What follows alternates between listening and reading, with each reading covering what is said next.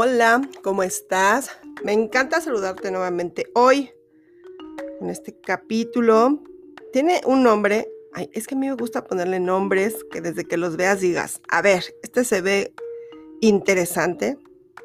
Y el de hoy tiene un título que además seguramente desde la entrada, desde la presentación, a algunos ya les va a estar resonando.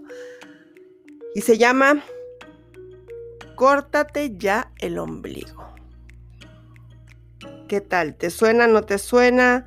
A lo mejor a ti no te suena, pero vas a recordar a alguien que sí, que dices, ah, pues sí, ¿verdad? Este es, este es mi novia, este es mi amigo, este es mi qué. Vamos a ver.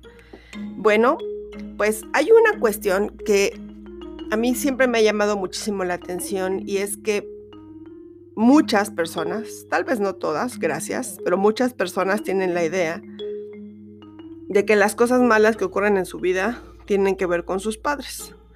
Y si nos ponemos estrictas, em, pues te vas a dar cuenta de que em, vamos a irnos así, em,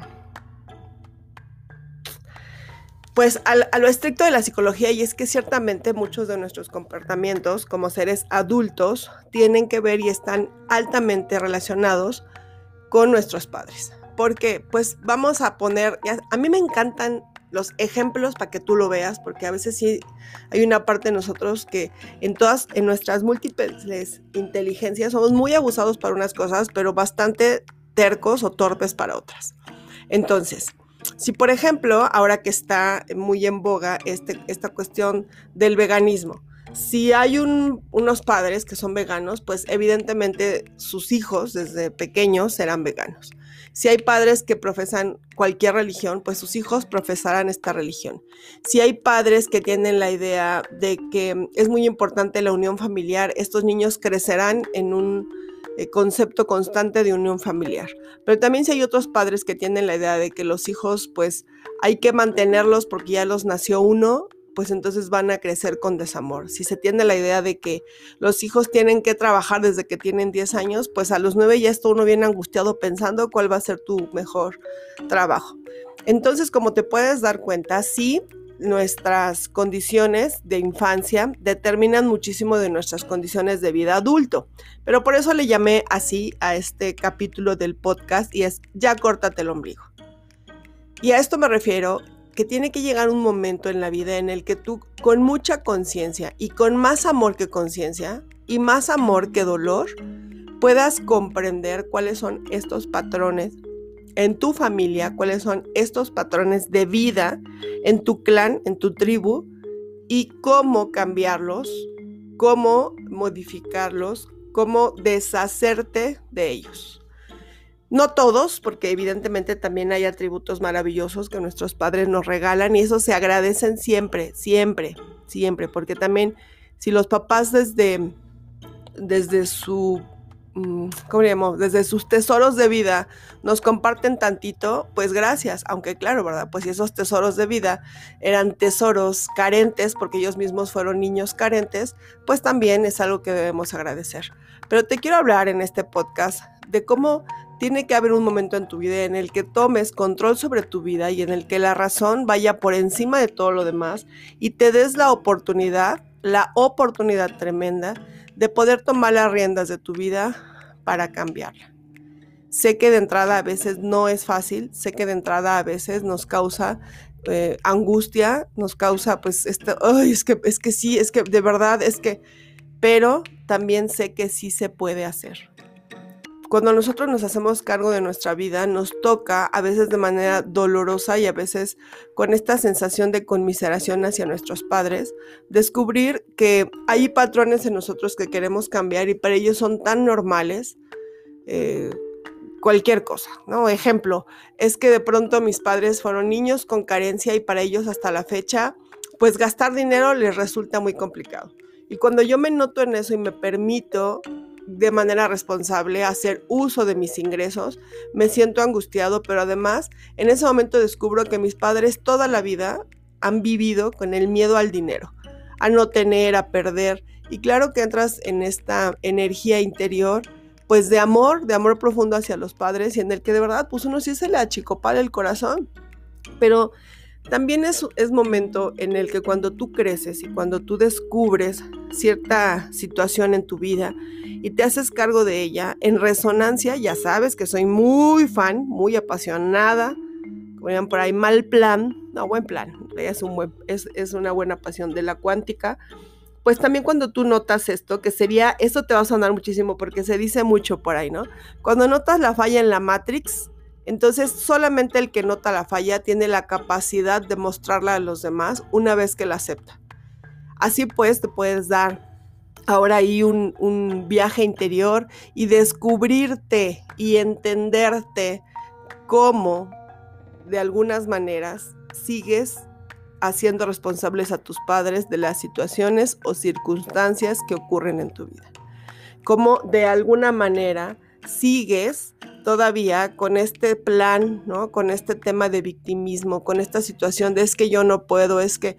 Y uno se la vive pobreteándose, ay, es que pobrecito de mí, ay, es que porque hay una parte que además se convierte en una cosa horrenda en el que nos convertimos en egoístas y pues decimos, pues esto y esto no me conviene, ¿no?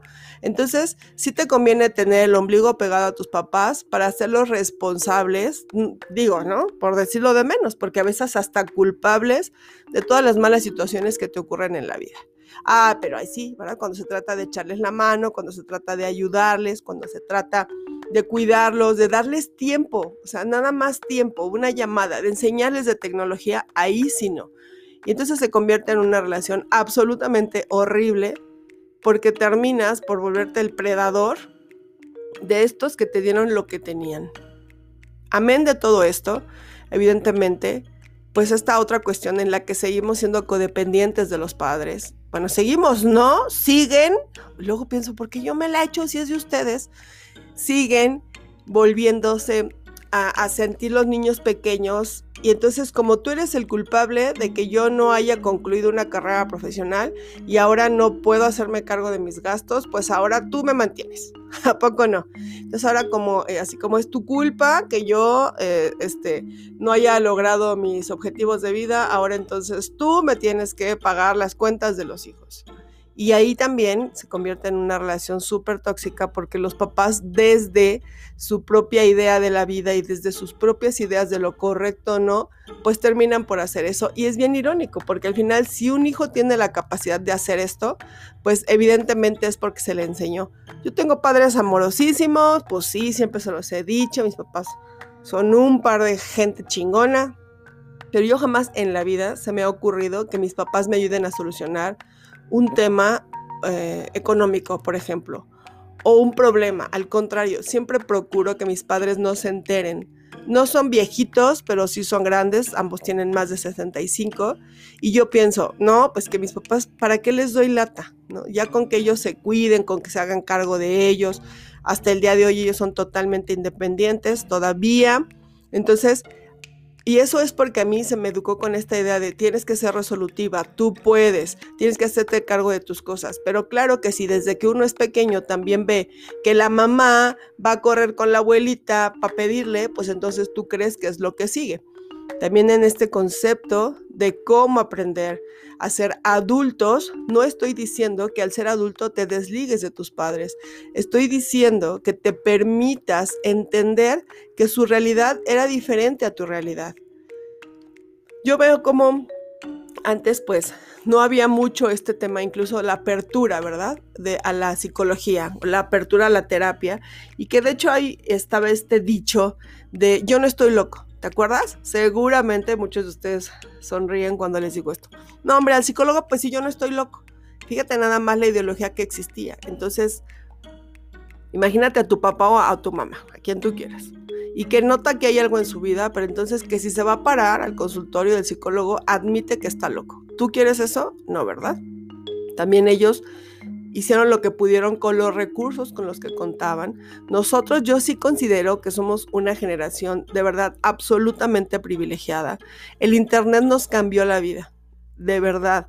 Tal vez ahorita, ok, tal vez todavía tienes esta idea de que al psicólogo va la gente loca, aunque te diré que la gente que no va al psicólogo es la que termina loca, ¿eh? ahí te aviso. Pero, ¿qué crees? Pues que ahora tú entras al internet y, ves ahí un libro, escuchas un podcast, por ejemplo, uno muy bueno, muy, muy bueno, te lo recomiendo, que es de una mujer que se llama Gaby Aguayo. y uno va, va, va, escuchando y te vas viendo y te vas entendiendo. Entonces también es bien importante que de una manera muy amorosa y consciente comprendas que tus papás hicieron lo que pudieron con lo que tenían y que ahora te corresponde a ti hacer una nueva historia de todo esto. No se trata jamás de renunciar al amor de tus padres, sino de aprender a amarlos incluso de otra manera y enseñarles nuevas maneras de amor. Eh, yo recuerdo la primera vez que mi mamá tuvo un smartphone porque estaba muy negada a un telefonito que tenía, por cierto, ¿verdad? Un Nokia, ¿por qué no? No de los viejísimos que todos quisiéramos, pero sí un Nokia. Entonces nosotros le habíamos insistido mucho en que tuviera otro teléfono porque su teléfono eh, ya no funcionaba bien, ya no le funcionaba la bocina. Y, y, había una parte en mí que sentía como que, ¿por qué no quiere caminar? ¿Por qué no quiere avanzar? Y al final lo que hicimos fue que en un día de su cumpleaños, obviamente yo lo pagué, yo creo que ella lo sabe, pero sus nietos, es decir, mis hijos, le llevaron su teléfono y en ese momento yo me encargué de, de que eh, ya pudiera meter su chip y le enseñaron a utilizarlo. Y no, bueno, ahora es un monstruo de la tecnología. O sea, ella, ella sube estados al WhatsApp y yo no, y, sube links al WhatsApp, a los estados. Y yo digo, ay, mira qué bien. Porque, ¿sabes? También hay maneras amorosas de enseñar a nuestros padres y de aceptar, y en este caso el ejemplo es, aquí había una limitación tecnológica, pero también a veces notamos en nuestros padres limitaciones de creencias, limitaciones de, de salud, limitaciones de alimentación, limitaciones de conocimientos generales, de nuevas tecnologías, y a veces la arrogancia nos hace creer, ay, pero ¿por qué no sabe? ¿Por qué no sabe? Yo te recuerdo que sí, mira, la mayoría de las personas que me escuchan, el grueso, no todos, es gente entre 35 y 52 años. A ver, ¿qué le haces al payaso si tú y yo nos íbamos a formar el teléfono de la esquina para hablar por teléfono si tú llegabas a tu casa y preguntabas, ¿alguien me llamó? En mi casa había una libretita junto al teléfono en el que se escribían los mensajes. Entonces tú llegabas y así como ir a revisar tu inbox ahora, ¿no? O tu email, ibas a ver si alguien te había hablado. Eso también es parte de comprender que nuestros padres tienen ideologías diferentes a las nuestras. No había tanta información, había poca o casi nula cultura con respecto a la crianza de los hijos. Para ellos criar los hijos, perdón que te lo diga así, pero era que no se murieran. Nuestros padres vienen de familias, mi padre tiene 11 hermanos, mi mamá extrañamente solo tiene un hermano y eso de decirlo porque mi abuela tenía temas para concebir hijos y no, no sé cuántos serían. Y entonces ellos estaban más, o sea, ellos les enseñaron esta cuestión de los niños están bien si uno les puede poner zapatos, medio mandarlos a la escuela y darles de comer cuando tú te permites ver las historias de las generaciones pasadas, comprendes muchísimas cosas, muchísimas, o sea, de verdad, cosas impresionantes. Incluso velo, y que este es un tema delicado y lo voy a tocar suavecito y por encima, incluso las guerras, ¿no? Ya no se viven igual, o sea, ya es esta cuestión, hasta eso ha avanzado, fíjate. Entonces, como ahora, cuando tú te permites comprender que muchas de las cosas, sí lo sé, que están ocurriendo en tu vida, tienen como inicio, como origen, la propia vida de tus padres en sus carencias que tampoco las pidieron, pero también tiene que llegar un momento en el que digas, pues sabes qué, que hasta aquí y a partir de, de aquí yo me hago cargo. A partir de este momento asumo la responsabilidad y para mí así es, ¿eh? Y el honor, gracias, de poder hacerme cargo de mi vida y de poder salir adelante con estas situaciones de vida. Como te dije, sí, em, pues sí podemos hacer estas cuestiones eh, de, de hacer cambios. A mí me gusta. A mí la mera verdad es que me gusta muchísimo ver cómo cuando yo me permito verme en mis padres, sobre todo en mamá, como mamá, yo tuve una mamá y luego les voy a contar, una mamá muy estricta, porque ella le enseñaron eso, una mamá que, mm, yo me acuerdo, le decíamos, mamá, ¿me dejas ir a una fiesta? ¿A qué hora? A las 8. Y nos decía, bueno, te quiero aquí a las 10. Y yo, o sea, no friegues, mamá, no tenemos auto, tengo que ir en el metro, voy a llegar a las 9 y, luego de regreso voy a hacer otra hora. Pero evidentemente las cuestiones eran totalmente diferentes. Y entonces, ¿qué hice? Bueno, pues que al cortarme el ombligo también fui haciendo reparaciones en eso. Como el hecho de ir mejorando con mis hijos todas aquellas cosas que a mí me hacían sentir incómoda. Entonces, se los he dicho muchas veces. Para mí hay una fórmula mágica para poder cambiar o mejorar o sanar nuestras generaciones pasadas y es todo aquello que te fascinó de tus padres.